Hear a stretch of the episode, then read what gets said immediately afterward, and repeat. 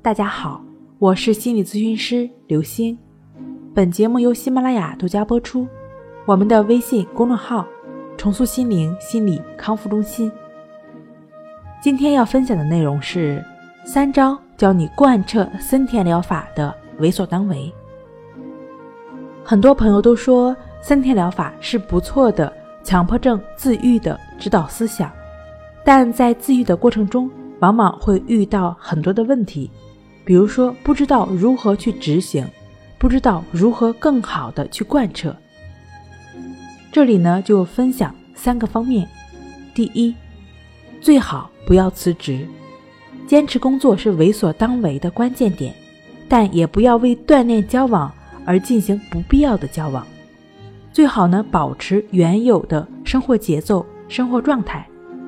为所当为，顾名思义，做自己应该做的。该工作就工作，该吃饭就吃饭，该睡觉就睡觉，该笑就笑，该哭就哭，该做什么做什么。第二，制定适合自己的时间计划，在时间计划中，最好以劳动和工作为中心，以尽量避免消除愁闷和纠缠症状为原则，在每日的实践中。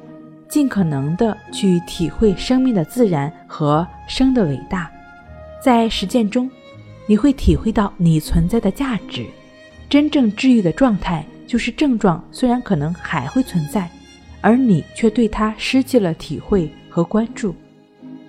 第三，感谢自己的神经症性格，因为经过顺其自然、为所当为的指导思想疗愈的患者。这种神经症性格的优越感就会逐渐的体现出来，它会使你超出一般人，因为在不断的自我疗愈的过程中，就是不断战胜自己的过程。